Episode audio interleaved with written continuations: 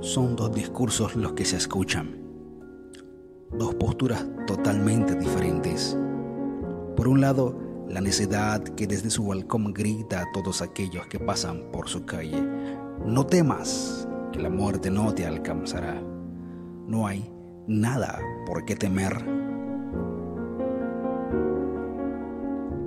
Metros más adelante no son gritos desesperados los que se escuchan, no son palabras exaltadas las que rompen el silencio, ni argumentos sin sentido.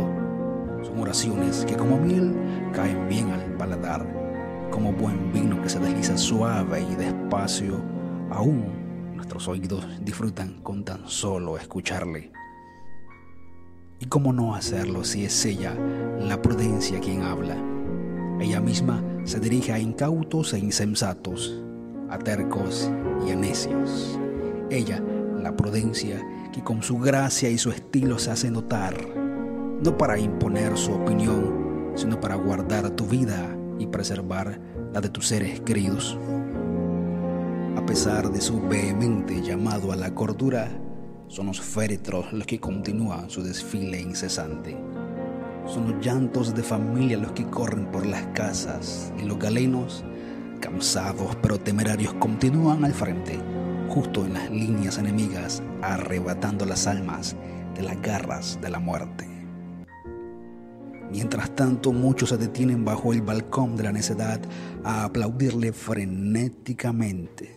Otros tratan de aferrarse a la vida con cada aliento, con cada bocanada de aire.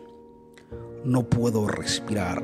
Es el clamor de aquellos que desde su cama piden por ayuda. Son las lágrimas de la impotencia de sus seres queridos las que caen incesantemente al suelo.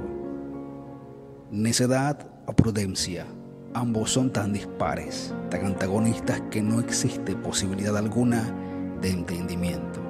No hay mediación capaz de acercar posturas tan distantes. ¿A quién elegirás? ¿A cuál escucharás?